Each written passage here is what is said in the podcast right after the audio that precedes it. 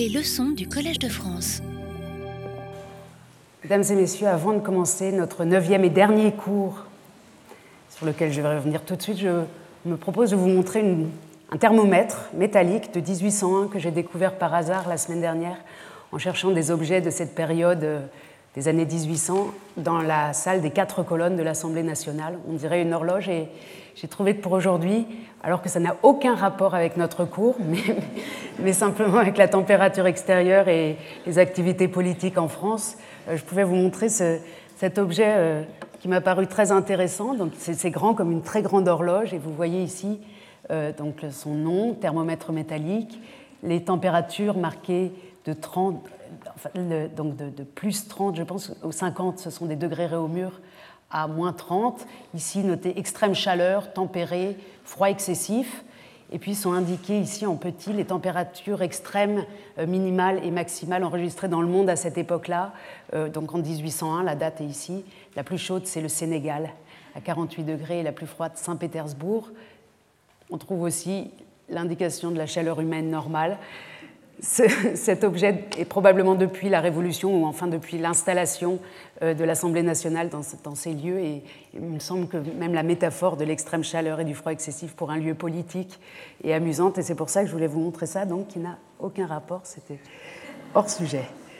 Bienvenue donc à la neuvième et dernière séance de notre cours À qui appartient la beauté, art et culture du monde dans nos musées neuvième et dernière séance qui va être consacrée à un objet venu d'Afrique et conservé actuellement au musée ethnologique de Berlin. Une fois n'est pas coutume, euh, il s'agit d'un objet conservé dans les musées de Berlin, mais évidemment on trouve ce genre d'objet euh, dans les musées du monde entier. Et la logique de notre cours, ou l'esprit dans lequel je l'ai organisé, c'est de montrer des exemples d'objets qui sont en fait représentatifs pour un grand nombre d'autres collections. Nous nous sommes occupés au cours des semaines euh, précédentes euh, d'objets singuliers, mais qui représentent en quelque sorte la venue ou la diaspora d'objets du même genre dans le monde entier, qu'il s'agisse de l'Égypte antique, de l'Antiquité grecque, de la peinture médiévale, de euh, la peinture italienne, de l'art asiatique, de l'art européen et de l'art moderne en quelque sorte. Et aujourd'hui, nous nous consacrons rapidement, trop rapidement, vous le verrez, à l'Afrique. Lors de la séance euh, dernière, où nous étions arrivés au XXe siècle, nous étions interrogés sur la question, donc toujours celle qui nous occupe, à qui appartient la beauté, à qui appartient un tableau de Klimt peint à Vienne représentant une euh, grande collectionneuse euh, viennoise, mais avait, qu'elle avait cédé au musée de Vienne et qui avait finalement été restitué aux propriétaires légitimes, c'est-à-dire aux descendants de cette femme, qui avait fait l'objet, les descendants, de poursuites euh, raciales euh, pendant la période nazie. Vous vous souvenez qu'en 2006, donc, euh, toute la presse germanophone et allemande signalait qu'il s'agissait, avec le départ de la Adèle dorée, puisque le tableau s'appelle Adèle Blockbauer et représente Adèle Blockbauer, la presse allemande indiquait que le départ de ce tableau, la restitution du tableau aux propriétaires légitimes, euh, et donc son départ du musée où elle était était considéré comme un schmerzlicher Verlust, c'est-à-dire une perte douloureuse.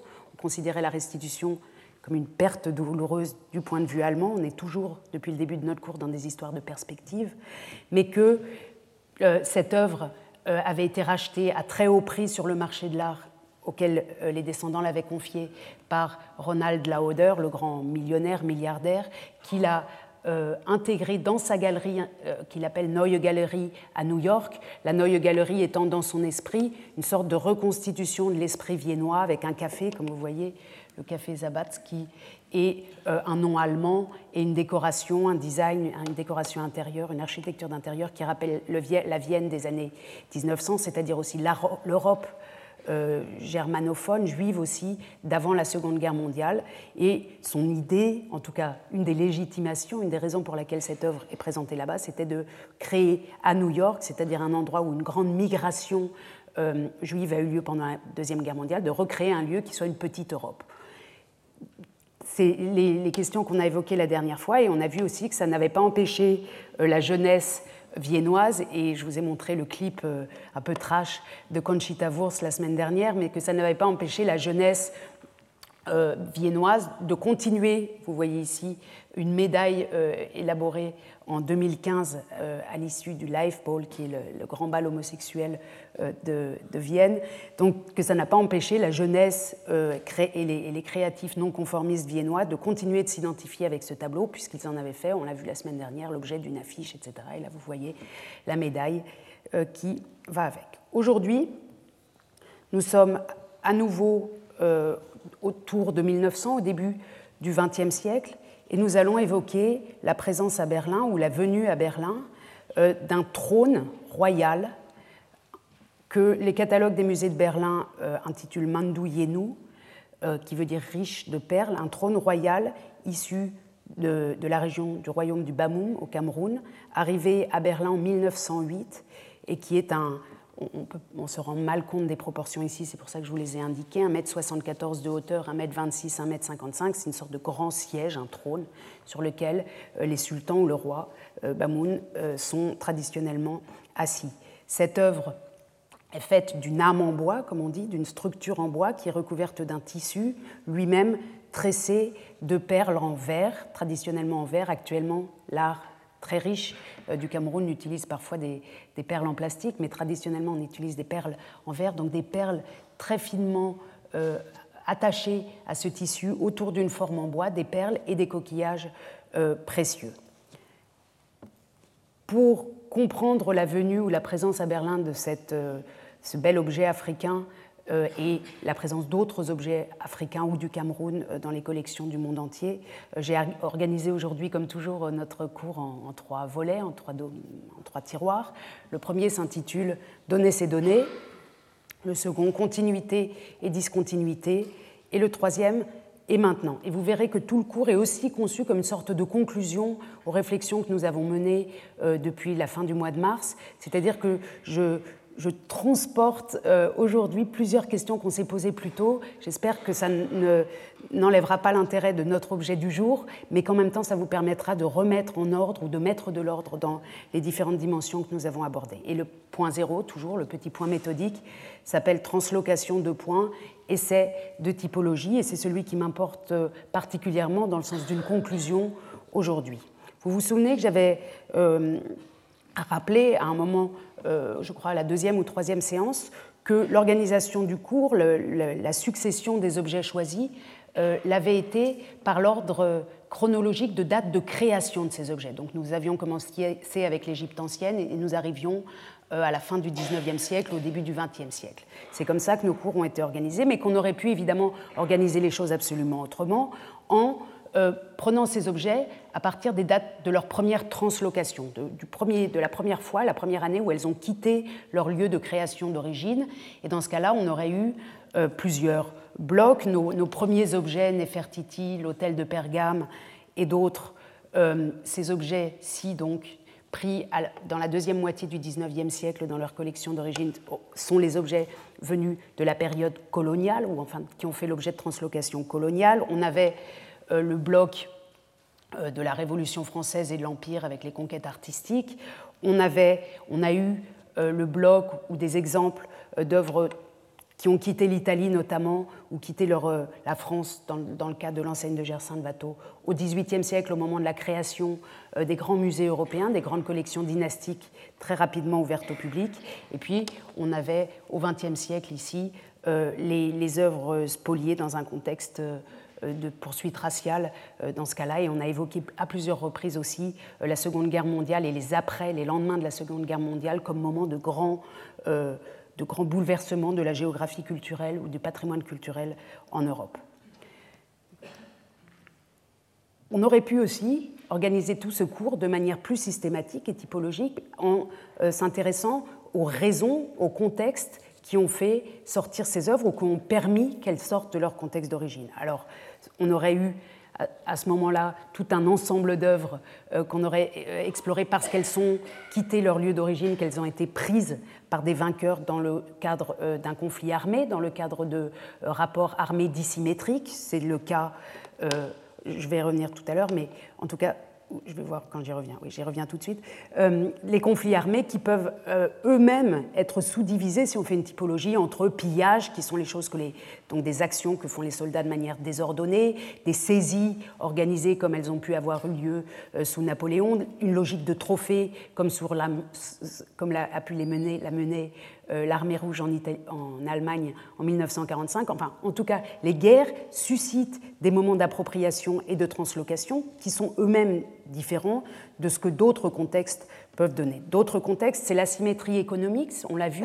Euh, quand un pays est pauvre ou un monastère est pauvre et qu'arrive un riche souverain marchand qui propose d'acheter les œuvres et que finalement pour des raisons économiques et sans trop réfléchir, à vrai dire en tout cas dans l'exemple qui nous a occupé, qui était celui des moines euh, de Plaisance, on vend une œuvre à un moment donné de l'histoire pour le regretter plus tard ou pas. En tout cas, les asymétries économiques qui ne sont pas forcément liées à des moments de violence, pas des moments de guerre, pas des menaces, pas des occupations, peuvent être des moments de grande diaspora d'œuvres d'art. C'est le cas notamment pour l'Afrique, où, les marchands, le marché de l'art a beaucoup acheté de manière tout à fait régulière, un moment où l'Afrique peut-être et peut-être toujours avait besoin pour des raisons autres de cet argent. Donc des asymétries militaires, des asymétries économiques, des asymétries de savoir. Souvenez-vous qu'on a vu euh, des campagnes d'archéologie euh, menées à un moment où dans les lieux d'origine, dans les lieux où sont menées les campagnes,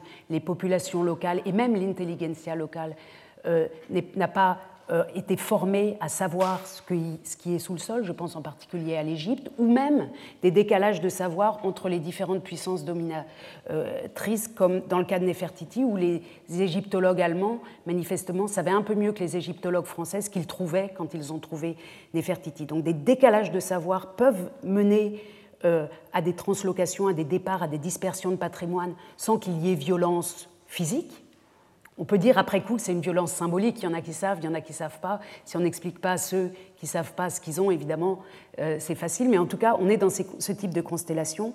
Et puis on a les constellations de domination politique, d'occupation, euh, d'humiliation euh, dans les cas où, il y a des raisons raciales, ou même si on évoque le cas de la RDA enfin, ou de la Russie, c'est-à-dire le moment où euh, la, noblesse a été, euh, où les biens de la noblesse ont été nationalisés. on est des moments où on reste à l'intérieur d'un territoire, mais où la domination politique d'un groupe sur un autre on peut penser à l'Arménie d'ailleurs aussi, des moments donc de, de, poursuite, de génocide. Donc la domination d'un groupe sur l'autre à l'intérieur d'un même État peut mener aussi à des mouvements de patrimoine artistique. On aurait pu organiser tout notre cours comme ça. Si vous vous souvenez, certains objets, d'ailleurs, comme notamment l'hôtel de Pergame, appartiennent à plusieurs catégories. On les voit apparaître à des moments, on voit apparaître leur, euh, ils apparaissent, ils sortent du sol à un moment où il y a des asymétries de savoir, et puis ils font l'objet d'enjeux importants dans des conflits armés, et puis on les restitue pour des raisons économiques, etc. Enfin, vous voyez que tout ça est complexe et que ces différentes catégories, quand on y arrive, et c'est difficile, mais il faut essayer, et il faut essayer de le dire le plus possible, il faut réussir autant que possible à les penser ensemble.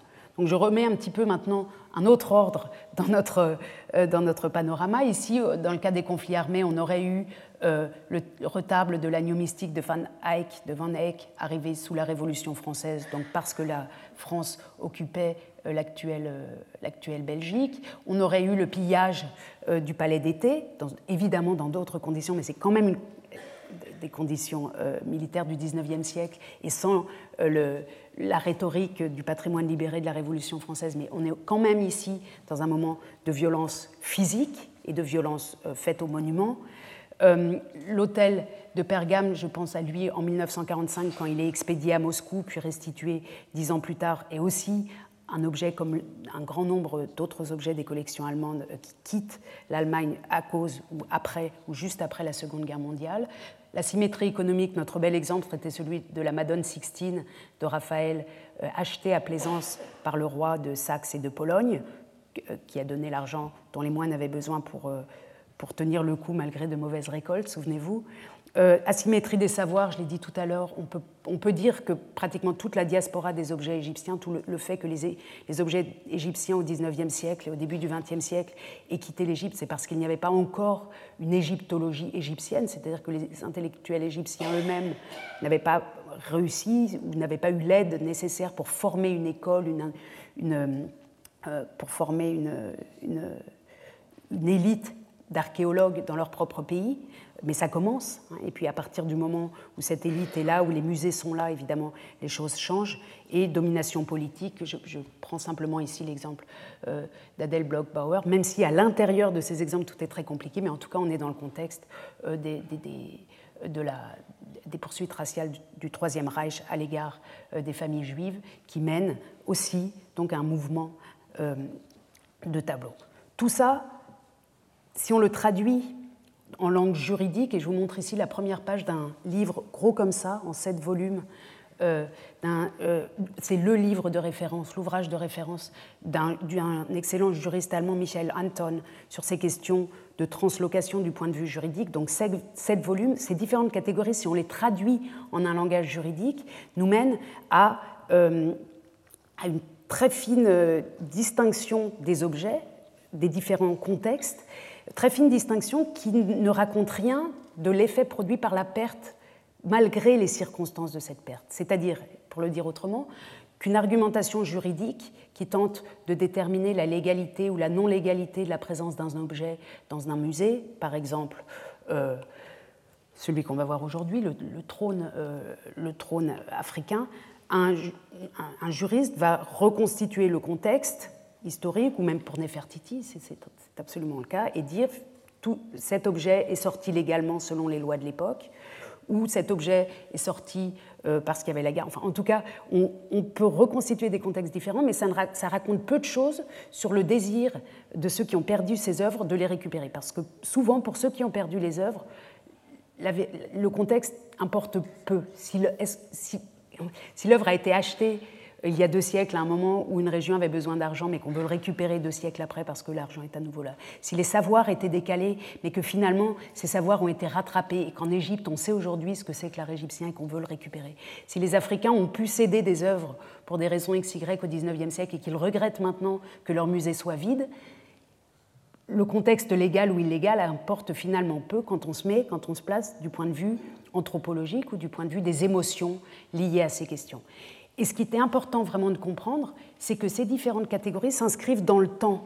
C'est-à-dire qu'un déficit de savoir dans une région, par exemple, où on vous, prend des objets à un moment où vous ne savez pas très bien ce qu'on vous prend, ce déficit de savoir peut être rétabli, se, réparer au cours du temps. Et donc, deux siècles après, ou un siècle après, ou 60 ans après, on peut regretter que l'objet euh, soit parti, évidemment. Et quand on entend parfois dans l'argumentation, oui, mais à l'époque, vous n'avez rien dit, ce genre d'argumentation est très difficile pour nous historiens, parce que tout cela se pense en plus dans le temps, et on est dans des temporalités euh, très différentes. Une catégorie qu'on n'a pas du tout euh, abordée jusqu'à maintenant et qui va un peu faire l'objet trop peu, euh, mais de notre séance d'aujourd'hui, c'est la catégorie de l'échange ou du don l'échange ou le don d'œuvres d'art dans des contextes politiques de collaboration ou dans des contextes de cadeaux diplomatiques pour amener des collaborations, des coopérations. Je vous montre ici la couverture d'un ouvrage remarquable de Cédric Crua et Lucia Martinez qui s'étaient intéressés au-dessous d'une négociation artistique entre la France et l'Espagne euh, sous Pétain un moment où le Louvre et le Prado avaient échangé des œuvres d'art, ce que euh, les Espagnols plus tard ont bien regretté, parce qu'ils trouvent, pour, dire les choses en langue, enfin ils trouvent qu'ils se sont un petit peu fait avoir, ou en tout cas il y a une opinion publique qui considère que l'échange n'était pas très symétrique. En tout cas, on était dans un cadre, dans un contexte où deux euh, hommes politiques, dans une tentative politique de rapprochement, utilisent des œuvres d'art, les échangent, les sortent de leur collection d'origine et les rendent. Dans le cas, voilà, J'insiste pas sur le sujet. Là encore, l'échange d'œuvres d'art et le don en général pourraient faire l'objet de, toute une, de toute une série de cours. Je vous montre un autre type de don et, qui nous concerne directement. Vous voyez ici en 1906 euh, le, village euh, ou la, région qui va nous occuper au royaume du Bamoun et des officiers coloniaux allemands venant offrir un portrait de, l'empereur allemand Guillaume II au roi, au sultan euh, Bamoun, ici. Donc on est ici, on voit bien les officiers coloniaux en blanc et des soldats en train de recevoir un portrait peint, un tableau, euh, représentant Guillaume II. On est dans une logique de don diplomatique. Alors qu'est-ce que c'est que tout ça? Comment ça marche? Pourquoi notre trône est lié à ça? C'est ce qu'on va voir maintenant. Et puisqu'on s'intéresse à la question du don, le premier volet s'intitule Donner ses données, et puis en fait, donner ses données, point d'interrogation. Est-ce qu'on peut, dans les contextes de dons d'œuvres d'art, regretter un don? Est-ce qu'on peut réclamer la chose plus tard? C'est ce qu'on va essayer de démêler maintenant en euh, plongeant dans ce cas euh, très particulier, mais tous les cas sont particuliers, euh, du trône Bamoun des musées de Berlin. Il m'est souvent arrivé déjà, dans, des cours précédents, de montrer cette affiche qui présente avec le design des musées de Berlin, en reprenant aussi la typographie, enfin les lettres le, style général, le fond noir des campagnes publicitaires normales habituelles des musées de Berlin. Euh, cette affiche qui détourne donc euh, la publicité habituelle pour poser la question de l'appartenance de ce trône qui nous occupe. Vous voyez le trône ici. Et puis euh, la question qui est posée à côté, Preußischer Kulturbesitz, ceci est-il une propriété prussienne? Sachant que les musées de Berlin s'appellent la Stiftung Preußischer Kulturbesitz, c'est-à-dire la fondation de la propriété prussienne. Donc un groupe euh, d'activistes politiques, une organisation euh, non gouvernementale qui, qui a fondé l'initiative No Humboldt 21, non au, forum Humboldt euh, en 21, dit, affirme par cette affiche qui est assez réussie visuellement, que cet objet n'appartient évidemment pas on s'en rend compte, ou pas, enfin, n'appartient pas euh, au patrimoine euh, prussien. C'est un objet donc contesté, très contesté actuellement à Berlin et qui fait l'objet euh, d'articles fréquents dans la presse et de recherches du point de vue des scientifiques. Il faut dire que cet objet n'est pas un objet, et la culture Bamoum et l'art Bamoum ne sont pas des objets, des, des terra incognita en tout cas c'est un terrain bien connu de la recherche et qui a pris euh, depuis quelques années un renouveau. Je vous montre ici un ouvrage de 2011 euh, de Christophe Jerry sur euh, l'art Bamoun qui prend en compte la question de la translocation de ces œuvres d'art. Je vous montre un article de 2016 extrêmement intéressant du conservateur des arts africains au musée ethnologique de Berlin, Jonathan Fine, qui s'est intéressé à la question du rapport entre marché de l'art et création d'objets pour les musées européens euh, au Cameroun. Je vous montre aussi en langue française euh, un titre simplement euh, de Alexandra Lumpe-Galitzine qui s'occupe elle aussi du royaume Bamoun après la période allemande. Car, pardon, voilà, donc on est dans un cadre historiquement connu, déjà travaillé, qui est bien travaillé depuis les années au moins 80 et qui depuis les années 2010-2011 euh, euh, suscite un renouveau d'intérêt. Et par ailleurs, les musées de Berlin et le musée ethnologique de Berlin, qui est à Dahlem, conservent tous les dossiers euh, d'acquisition de cet objet précisément et d'autres, mais en tout cas de ce trône. Et je vous montre ici quelques pages qui permettent de reconstituer exactement la venue de ce trône à Berlin. On comprend très bien en lisant euh, ces lettres, ces échanges de lettres, que ce trône est arrivé à Berlin. Vous voyez ici, j'y reviendrai tout à l'heure, mais sur euh, un document euh, de 1908, le Thronsessel mit Stufe, ça veut dire le siège trône avec une marche, qui vient d'être donné von seiner Majestät dem Kaiser allergnädigst überwiesen, ça veut dire donné, enfin, überwiesen c'est euh, envoyé en fait au musée de Berlin. Donc on, comprend ici simplement très vite, et puis je vais y revenir, que cet objet qui est aujourd'hui dans les musées de Berlin y est depuis 1908 et que c'est Sa Majesté l'Empereur qui l'a donné au musée. On va voir comment on arrive à ça. Je voulais vous montrer simplement la matérialité et l'aspect de ce genre d'archives qui seuls permettent d'apporter, si on veut y apporter une réponse, à la question à qui appartient la beauté, en tout cas la question de la, base juridique et du contexte historique ne peut être reconstitué qu'avec des archives comme celle-là. Et c'est pour ça qu'il est extrêmement important que ces archives soient accessibles au public. Et on peut dire qu'au musée de Berlin, et en tout cas, je vous montre ici Jonathan Fine qui m'a fait la gentillesse de m'envoyer ses propres photos de travail euh, pour, euh, pour ce cours, on est avec des conservateurs qui ont extrêmement conscience qu'il faut rendre visibles euh, ces documents d'archives et les rendre accessibles. Alors, que se passe-t-il autour de 1908 au euh, Cameroun pour que ce trône euh, prestigieux et très précieux arrive à Berlin? Comme vous le savez, le Cameroun est allemand.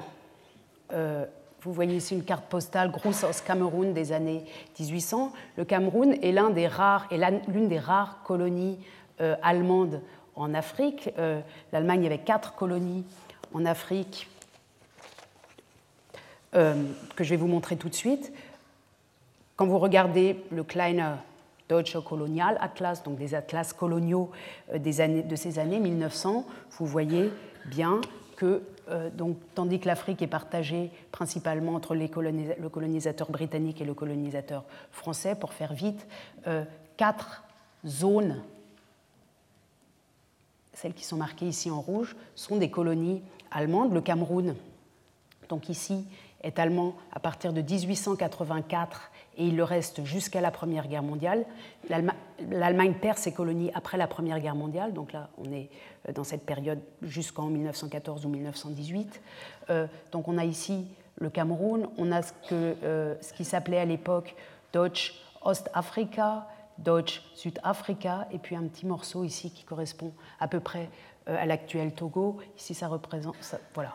Donc on est donc dans une situation coloniale et le, les, royaumes ou les structures politiques existantes euh, sur place sont plus ou moins bousculées, plus ou moins bouleversées, plus ou moins détruites euh, par la colonisation euh, de tous les pays et aussi allemande. Vous voyez ici le sultan de, de, ce moment-là, donc un assez jeune homme qui est au pouvoir depuis une dizaine d'années quand arrive le colonisateur allemand, c'est euh, le, roi, en quelque sorte, le roi Bamoun, qui est assis ici, vers 1906, sur le trône euh, en question. Donc c'est une photo historique qui nous montre euh, ce roi, ce souverain, sur son trône.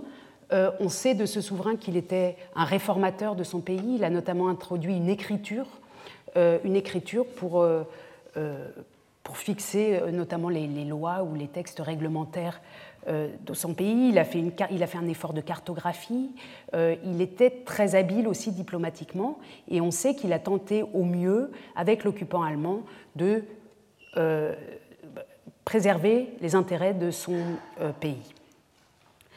Vous voyez en 1922, alors que le Cameroun n'est plus français, sur cette carte postale de la mission des prêtres du Sacré-Cœur de Saint-Quentin, d'abord carte postale indique bien qu'on est dans le Cameroun français désormais. C'est la France qui a repris euh, cette colonie allemande. Et vous voyez le sultan Nyoya sur son trône orné de perles. C'est toujours le même sultan. Il est mort en 1933 seulement. Il était né en, euh, dans les années 60, je crois. Donc le, euh, le, même sultan, toujours sur ce trône. À sa gauche, un serviteur porte sa grande pipe en cuivre. Alors comment et pourquoi ce trône, en même temps, ou entre les deux, se retrouve, et vous voyez ici une photo de 1926, au Völkerkunde Museum de Berlin. Je reprends juste rapidement. On voit le sultan Joya sur son trône en 1906. On le voit aussi sur son trône plus tard, et on sait par les lettres que vous avez vues tout à l'heure, et puis par des photos, celle-ci est une photo un peu tardive des années 20, mais l'œuvre y est déjà euh, plus tôt, que le, trône se trouve mis en scène ici, j'ai fait un zoom je crois, même si la photo est, difficile à identifier, se trouve ici donc au centre d'une mise en scène euh, d'art euh, africain au musée ethnologique de Berlin. Comment est-ce possible? Comment se peut-il que ce, cet objet si important dans l'étiquette et dans le rituel euh, d'un roi Bamoun se retrouve pendant la colonisation à Berlin. Que, nous racontent les archives sur ce sujet? Alors je vous ai montré, j'ai regardé un petit peu, et, encore euh, une fois, grâce à la gentillesse du conservateur euh, de Berlin qui m'a communiquer ces documents. J'ai sorti quelques documents simplement qui sont en partie publiés d'ailleurs pour vous montrer comment ça peut marcher. J'ai sorti les trois grandes étapes simplement. Évidemment, comme toujours, il faut se plonger beaucoup dans ces questions pour comprendre tous les détails. Mais on regarde les grandes étapes et puis on tente quand même, euh, malgré notre euh, caractère de non spécialiste, euh, mais de citoyen responsable de ce qui est dans leur musée, de comprendre ces phénomènes. Vous voyez ici une lettre adressée en 1906 par le directeur du musée de Berlin, ethnologique de Berlin, qui s'appelle Lushan, à Glauning, qui est un officier sur place au Cameroun et aussi collectionneur. Dans cette lettre, il est question d'œuvres d'art que ce Glauning va adresser à Berlin. Et vers la fin de la lettre, à cet endroit-là, on, peut lire Sehr dankbar bin ich auch für Ihre Bemühungen bei dem Häuptling von Bamun. Dass er seinen Thron so ohne weiteres hergeben würde, habe ich niemals erwartet. Je lis la suite. Aber ich bin schon sehr froh und dankbar, dass Sie die Sache überhaupt mit ihm zur Sprache gebracht haben und ich hoffe, dass er sich dieselbe nicht überlegen wird. Qu'est-ce que ça nous dit Ça nous dit que le directeur des musées de Berlin écrit à un officier colonial euh, au Cameroun qu'il le remercie beaucoup, c'est dankbar, je suis très reconnaissant que vous ayez parlé au chef, Häuptling, que vous ayez parlé au chef de Bamoun, je, n'avais jamais imaginé, écrit le directeur du musée, qu'il donnerait son trône euh, juste comme ça, très facilement, mais en tout cas, c'est gentil euh, de lui en avoir euh, parlé, et j'espère qu'il ne va pas changer d'avis. Qu'est-ce qu'on comprend? Que manifestement, le roi, le sultan, a fait l'objet d'une demande de cet officier qui lui a suggéré, peut-être, qu'il pourrait offrir son trône, non pas au musée de Berlin, mais à l'empereur allemand. Et on constate en 1906 que le euh, sultan n'a pas dit non.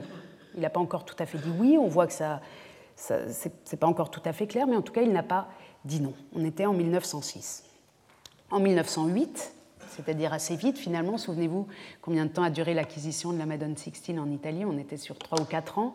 Ici, en quelques mois, on apprend par le Staatssekretär des Reichskolonialamt, c'est-à-dire le secrétaire d'État euh, de l'Office colonial de l'Empire allemand, on apprend le 20 mai 1908 que le gouvernement impérial allemand donc, du Cameroun euh, a envoyé cette liste d'objets qui ont été des cadeaux pour Seine Majesté den Kaiser, c'est-à-dire Sa Majesté l'Empereur. Donc deux ans plus tard, nous disent les sources, et arrivent des caisses du Cameroun qui sont des cadeaux de, euh, du sultan du Bamoun, de Bamoun, cadeaux donnés, faits à euh, Guillaume II, l'empereur allemand. Et parmi ces cadeaux, vous avez un trône un trône. Par ailleurs, une épée, une coiffe et une très grande pipe. Donc, manifestement, alors, on ignore dans quelles conditions exactes, et c'est tout l'objet de l'interprétation et du débat qui est mené aujourd'hui à Berlin, mais manifestement, ce sultan fait un cadeau diplomatique, comme n'importe quel souverain dans l'histoire, comme, on le connaît déjà. Euh, vous savez qu'au XVIIIe siècle, à l'époque baroque et même avant, enfin depuis l'Antiquité, le cadeau, euh, le cadeau dynastique est quelque chose qui se pratique beaucoup. Je reviendrai sur deux exemples tout à l'heure. Donc, manifestement, ce roi du Cameroun, ce Bamoun, a très bien compris le système.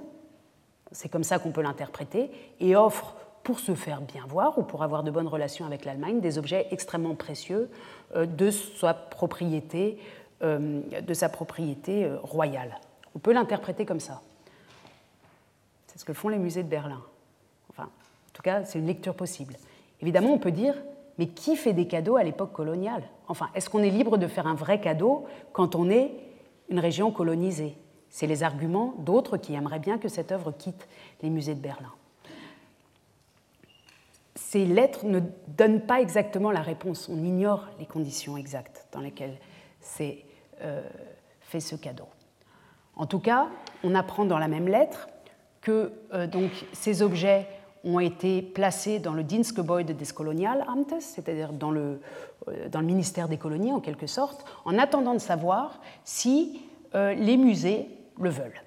Donc on voit bien ici une constellation où c'est le directeur du musée qui avait branché un officier colonial sur la question qui lui avait dit c'est vraiment, enfin, en tout cas, c'est très très bien d'avoir parlé pour nous, pour notre musée. Euh, c'est très bien pour notre musée d'avoir évoqué la question du trône et il le remerciait beaucoup. Ensuite, on a dit manifestement ou on a suggéré euh, au sultan sur place que ce serait un cadeau à l'empereur. Et puis l'empereur, à peine les choses arrivées, ou en tout cas le ministère, euh, informe le musée et demande si le musée veut ça, veut avoir ça tout de suite. On voit la construction en fait, celui qui est manifestement derrière tout le projet, c'est le musée. Le projet d'agrandir ses collections euh, d'art africain est toujours dans, l'histoire des musées et notamment des musées de Berlin, mais de tous les musées européens, dans une logique de, concurrence et de, et de, course à la collection avec les musées de Paris, donc dans le cas présent, pas le Louvre, mais les musées ethnologiques et les, collections en train de se former au Trocadéro, etc. Et par ailleurs, et surtout, le British Museum, qui est le lieu où arrivent euh, en Angleterre les œuvres d'art coloniales. Donc ici, on sent les musées berlinois qui ont peu accès à l'art africain, puisqu'ils ont où l'Allemagne a peu de colonies, vraiment tenter de former une collection euh, très importante, et ça marche par le biais du cadeau euh, diplomatique. Donc, peut-on dire que cette œuvre a été un don, donner ces données, et que la restituer, ce serait en quelque sorte réécrire l'histoire à l'envers et que par conséquent, il faut la garder, puisque euh, la chose a été donnée. Ou faut-il au contraire estimer qu'un don effectué dans une période euh, de dissymétrie de pouvoir n'est pas un don, comme on peut argumenter euh, comme on a pu l'argumenter aussi au XXe siècle. Ce sont des questions qui sont ouvertes, mais qu'il faut mettre en relation, à mon avis, plutôt que de les penser seulement dans un cadre euh, colonial ou post-colonial, qu'il faut mettre en relation avec la pratique du don d'œuvres d'art dans les cadres, dans les contextes diplomatiques depuis longtemps. Je vous montre simplement deux tout petits exemples, mais évidemment, ça aussi, c'est, je le disais tout à l'heure, c'est un très grand sujet.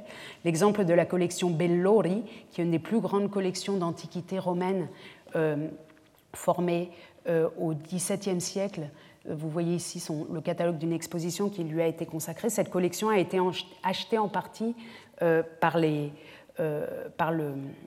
le, roi du Brandebourg en 1698. On est très très loin. Donc le roi du Brandebourg, qui n'est même pas encore roi de Prusse, achète euh, cette collection, une partie de cette collection et la fait venir de Rome à Berlin. Et puis en 1720, ce roi de Prusse, qui depuis est, est roi, a échangé 50 œuvres, les plus belles pièces de cette collection. Je vous en montre ici dans des gravures d'époque, simplement deux, très spectaculaires. Il a échangé 50 des plus belles œuvres de cette collection contre des soldats avec, avec le roi de Saxe. Donc, on peut dire qu'en 1720, ici, une partie d'une collection romaine a été un cadeau diplomatique du roi de Prusse au roi de Saxe pour obtenir des soldats. Vous voyez, ça existe déjà, euh, ce lien entre l'idée de collection et de musée, même si en 1720 on n'a pas encore de musée public, mais de collection d'art, l'idée de collection d'art, euh, la, tentative d'élaborer des, connexions diplomatiques efficaces et l'échange, le don, où les œuvres d'art euh, prennent partie. Un autre exemple très célèbre est celui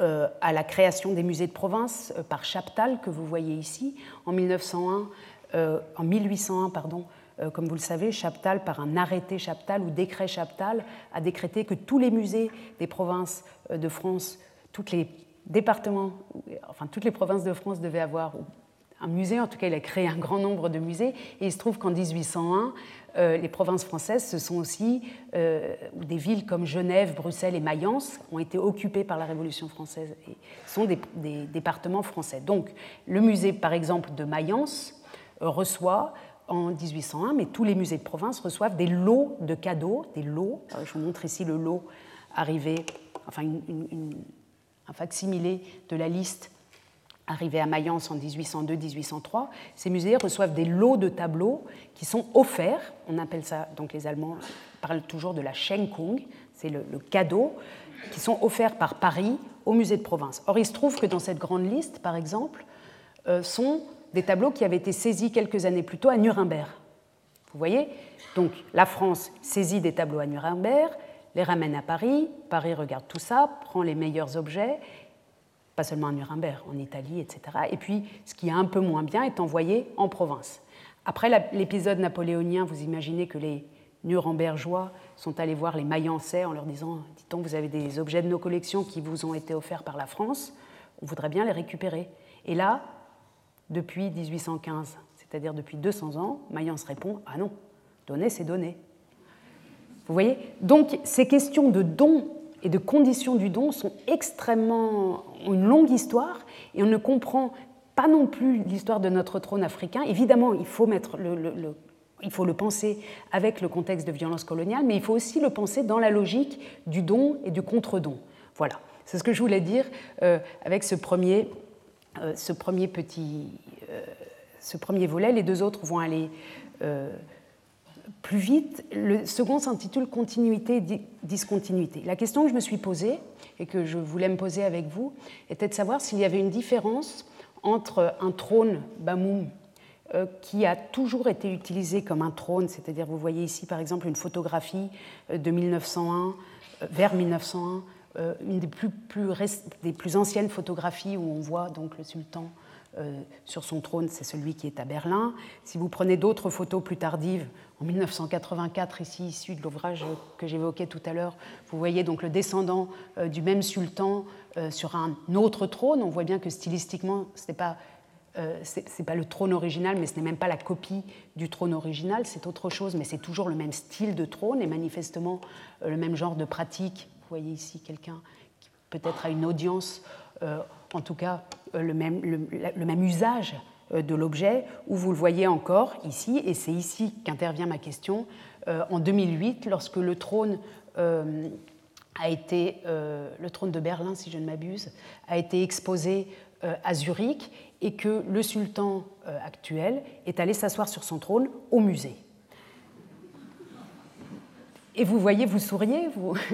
Euh, la question qui se pose, c'est est-ce qu'il y a une différence entre un objet qui a perdu sa fonction, euh, sa fonction soit sacrée, religieuse, politique, entre le moment où il a été saisi et le moment où il est au musée, c'est-à-dire par exemple le, saisi ou trouvé.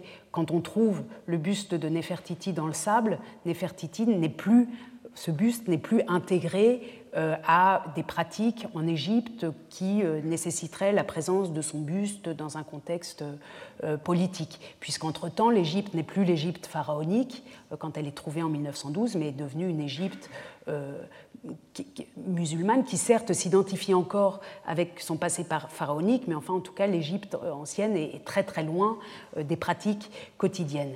Est-ce que quand un objet est saisi dans une église euh, comme il a pu l'être, euh, donc un tableau euh, comme la Madone Sixtine, qu'il donc qu'il sort d'un couvent et qu'il est mis dans un musée, est-ce que c'est la même chose que quand il a déjà été dans un musée avant et qu'il passe simplement d'un musée à un musée? C'est la question que je voulais me poser avec vous. Je pense qu'il y a une différence. je pense qu'il y a une différence qui n'est pas forcément une différence qui oblige à répondre oui ou non pour les restitutions, mais en tout cas, L'une des différences certaines, c'est que ces objets, dans leur contexte euh, muséalisé, sont accessibles à tout le monde, sont visibles par tous, euh, mais ne sont plus euh, en fonction, et non seulement ne sont plus dans leur fonction politique, ne peuvent plus l'être, sauf dans le cadre de, manifestations comme ça qui, vous a fait rire, par exemple, mais non, ce qui est brisé aussi, en quelque sorte, ou ce qu'empêche la présence de ces objets dans un musée, peut-être, c'est la continuité, euh, par exemple, de pratiques artisanales. C'est-à-dire que euh, des intellectuels euh, et des spécialistes de cet art disent ou formulent ou expliquent que ce trône, c'est une icône du design africain. Voilà. Et si on peut se poser la question, si toutes ces icônes du design africain, c'est-à-dire et aussi ces pratiques de perles, etc., si tout ça est dans des musées occidentaux, comment les artisans sur place peuvent-ils continuer à développer leur art si les modèles ont disparu? C'est une question qu'on peut se poser aussi. En tout cas, ce qui est clair, c'est qu'à ces moments de, translocation euh, sont aussi des moments de rupture, euh, euh, y compris dans le développement culturel d'un pays. J'en arrive au dernier point que j'ai intitulé Et maintenant, et qui aussi, lui aussi, une sorte, qui essaye d'attraper le sujet d'aujourd'hui pour en faire quand même une conclusion de notre cours en général. Ça s'intitule Et maintenant. Comme vous l'avez vu tout à l'heure, je vous ai montré la, photo du sultan sur son trône avant le départ du trône à Berlin et après le départ du trône à Berlin, c'est-à-dire qu'entre ces deux moments-là a été fabriquée une copie du trône. Et jusqu'au XXe siècle, ce trône a été refabriqué euh, plusieurs fois. Ce qui veut dire que pour la pratique politique, pour l'usage, pour la fonction de cet objet, finalement, la copie a l'air de marcher aussi. Et j'ai voulu avec vous poser une question que j'ai posée euh, à mes étudiants ce semestre, ou plutôt que, à vrai dire, mes étudiants berlinois euh, m'ont posé eux, puisqu'ils arrivent souvent avec des questions auxquelles on s'attend peu. Est-ce qu'une copie dans un musée pourrait, ou des copies, pourraient résoudre toutes ces problèmes, ces tensions, ces demandes de restitution, ces soucis d'appartenance. Vous savez qu'à Berlin est en train d'être, et je l'ai dit plusieurs fois, en train d'être reconstruit ou construit le château des Hohenzollern, qui était au centre de Berlin, euh, qui avait été endommagé pendant la Seconde Guerre mondiale, qui avait été rasé par la RDA qui ne voulait plus s'identifier, c'est sur le territoire de Berlin-Est, euh, au passé euh, au, passé euh, dynastique de l'Allemagne. Donc, ils avaient rasé le château des Hohenzollern. À la place, la RDA avait construit un palais de la République, un lieu euh, moderne, d'architecture moderne, dans lequel avaient lieu notamment des mariages, des fêtes et autres. Et au moment de la réunification, après de quelques années d'hésitation, l'Allemagne réunifiée a décidé de raser le palais de la République et de reconstruire en béton le palais des Hohenzollern qui, euh, là vous le voyez à peu près il y a six mois, euh, entre-temps il est doté d'une façade baroque. Donc on ne voit plus trop que la structure est en béton et ça ressemble à du vrai, euh, à du vrai palais des Hohenzollern, sauf que l'intérieur ressemble lui plutôt à un aéroport avec des escalators, etc. Dans cet endroit déjà compliqué par son histoire, par son architecture, les euh, autorités euh, berlinoises et plus généralement de la Bundesrepublik ont hésité euh, longtemps à savoir quoi mettre. Et finalement, le projet s'est hum, cristallisé lentement d'installer dans cet objet non identifié les collections ethnologiques. Alors vous imaginez les débats actuellement, puisque on, voit s'installer les collections d'art ethnologique, donc africaines, chinoises, indiennes notamment, au centre de Berlin, dans un château qui porte une histoire du XXe siècle euh, très compliquée, et on y ajoute des objets qui sont presque tous, ou qui pour partie, sont arrivés en Allemagne pendant la période coloniale. Et quand ils ne sont pas arrivés pendant la période coloniale, quand ils sont arrivés au XVIIIe siècle, par exemple, comme les objets de l'expédition Cook ou des, objets comme ça, on pense forcément qu'ils sont arrivés à la période coloniale, puisque les musées, jusqu'à présent, ont très très peu expliqué d'où venaient ces objets. Donc, tout ça pour dire qu'en ce moment, euh, alors que ce musée est en train de, se préparer, qu'il doit ouvrir ses portes en 2019, on a une très grande effervescence, et notamment chez les plus jeunes, qui considèrent que c'est, ça va pas du tout. Je vous montre mon groupe d'étudiants, et en particulier, et d'ailleurs j'en profite pour le remercier, Merton Lagat, euh, qui m'a euh, beaucoup euh, aidé aussi par des dialogues sur ces questions. Ce groupe d'étudiants, donc interrogé sur la question de que faire avec ces objets, a appris, là, récemment, c'était au début de l'année, au mois de, je sais pas, en janvier ou février, que la grotte de Lascaux, enfin une reproduction de la grotte de Lascaux, circulait actuellement en Corée et au Japon. Je vous montre des affiches. Ici, et ici, on voit donc la grotte de Lascaux, la reproduction de la grotte de Lascaux, qui vous est bien euh, familière, dans des containers en Asie où on peut la visiter. Voyant ça, apprenant ça, euh, mes étudiants ont eu l'idée assez vite que puisque c'est comme ça, enfin, puisqu'on peut reconstituer la grotte de Lascaux et la faire voyager, pourquoi ne pourrait-on pas, dans le fameux musée berlinois, tout reconstruire en facsimilé, le trône, Nefertiti, tous les objets des musées de Berlin, en faire des facsimilés, restituer tous les originaux au pays euh, d'où ils, viennent et expliquer à côté que ce sont des objets euh, qu'on a eus pendant 200 ans parce que pour des raisons politiques ils étaient arrivés en Allemagne, mais que maintenant les temps étaient venus de les restituer et que euh, le public pourrait se satisfaire en fait de reproduction. Alors vous imaginez pour, quelqu'un comme moi qui n'avait pas du tout prévu cette, cette question, ça voilà, les, étudiants allemands sont habitués à discuter beaucoup. Ils ont finalement écrit un article euh, paru dans le journal euh, interne de notre université. Euh, donc l'un d'entre eux, Paul Hoffman, ici vous voyez, Deins, meins, fake, ça veut dire à toi. Est-ce que ça t'appartient à toi? Est-ce que ça t'appartient à moi? Tout ça, c'est que du fake, c'est des faux.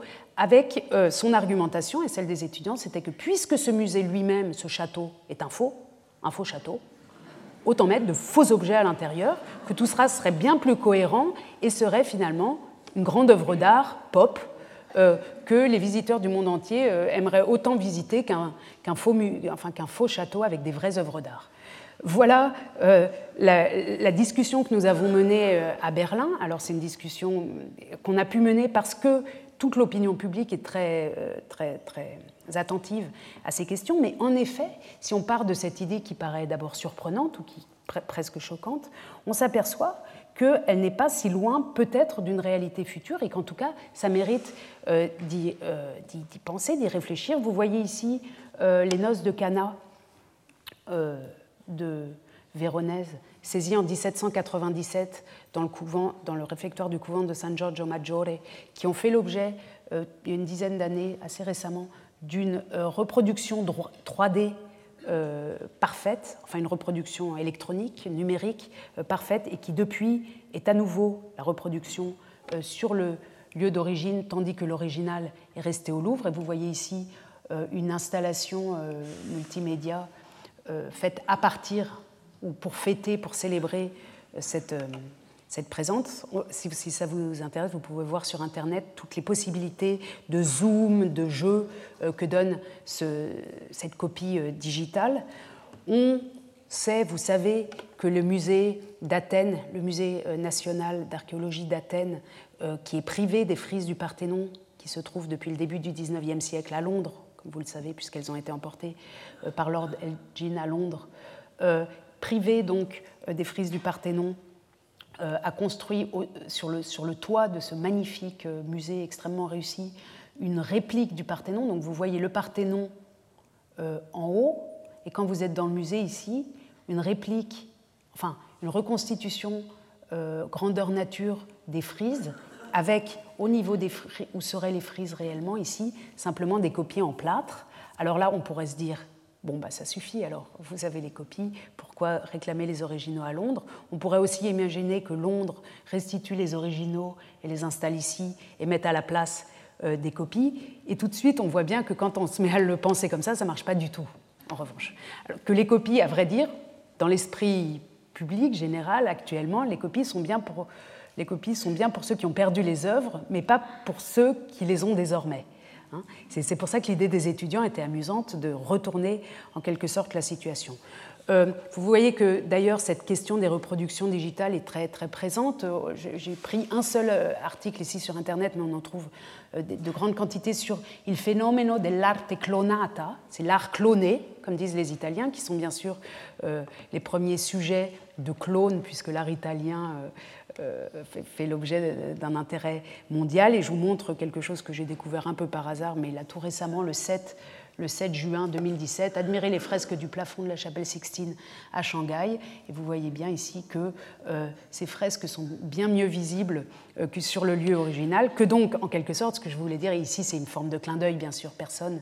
Euh, on imagine réellement qu'on peut fonctionner simplement et partout euh, avec des euh, reproductions multimédia, d'autant qu'on voit ici derrière en plus euh, toute la structure métallique, l'aération, la climatisation, etc., qui évidemment n'a aucun rapport avec l'atmosphère originale. Mais en tout cas, avec ce clin d'œil, je voulais simplement ouvrir l'idée, et peut-être justement et précisément dans un endroit comme le Collège de France, où nous avons des collègues informaticiens et qui inventent l'avenir, enfin ouvrir l'idée que peut-être pour certains objets particulièrement sensibles ou, dans un geste de générosité euh, technologique, on pourrait imaginer des restitutions qui seraient soit la restitution d'originaux et à la place on crée euh, le facsimilé pour soi, soit euh, d'engager de, de, vrais efforts de recréation d'objets ailleurs, etc. Il n'y a sûrement pas encore de réponse aujourd'hui, mais puisque ici c'est un lieu du savoir en train de se faire et lançons des pistes, on verra euh, ce qui se passera. Je termine euh, sur l'ensemble du cours en essayant de, retenir les, trois éléments qui m'ont paru dont j'aimerais euh, qu'ils aient porté le cours et que peut-être vous les reteniez pour, pour nous, pour l'avenir. c'est l'intérêt que dans tous les cas que nous avons évoqués, nous avons porté à la question du lieu. La question du lieu, c'est-à-dire le lieu d'origine et le lieu d'exil d'une œuvre d'art, l'endroit où elle est et l'endroit où elle manque, l'endroit jugé sûr ou l'endroit jugé risqué pour elle, la question de l'environnement de cette œuvre, un environnement jugé naturel, comme une église par exemple, ou le salon d'un collectionneur, ou le sable d'Égypte, ou un environnement, un lieu non naturel, comme un musée, un continent lointain, que cette question du lieu donc est cruciale pour comprendre et pour analyser, et même pour repérer les émotions et les discours liés depuis toujours au déplacement forcé d'œuvres d'art. non seulement des œuvres d'art, mais d'ailleurs de, documents d'archives, de livres, euh, de manuscrits, d'objets d'histoire naturelle, etc., qui eux aussi ont fait l'objet d'appropriation. Donc la question du lieu est centrale, mais pas seulement le lieu ici, le Louvre, les musées de Berlin, mais aussi penser toujours, quand on est au musée, le lieu où ces objets euh, manquent. Par ailleurs, me semble-t-il, il faut toujours essayer de penser en même temps les cassures et les réparations liées au déplacement, les traumatismes individuels ou collectifs qu'ils impliquent sur le long terme. C'est-à-dire, en voyant un objet, quand vous allez au Louvre ou ailleurs dans une vitrine, toujours penser que cet objet, a son, son départ d'où il est et son arrivée ici, a suscité peut-être des blessures, peut-être des blessures qui ne sont pas apparues tout de suite, qui apparaissent plus tard, mais qu'il convient euh, de, euh, à l'égard desquelles il convient d'être sensible si on veut parler de patrimoine culturel en Europe, me semble-t-il, et dans le monde. Et puis qu'il faut aussi penser les, les, mutations et les transformations multiples qui affectent ces objets déplacés et les sociétés qui les accueillent ou les perdent.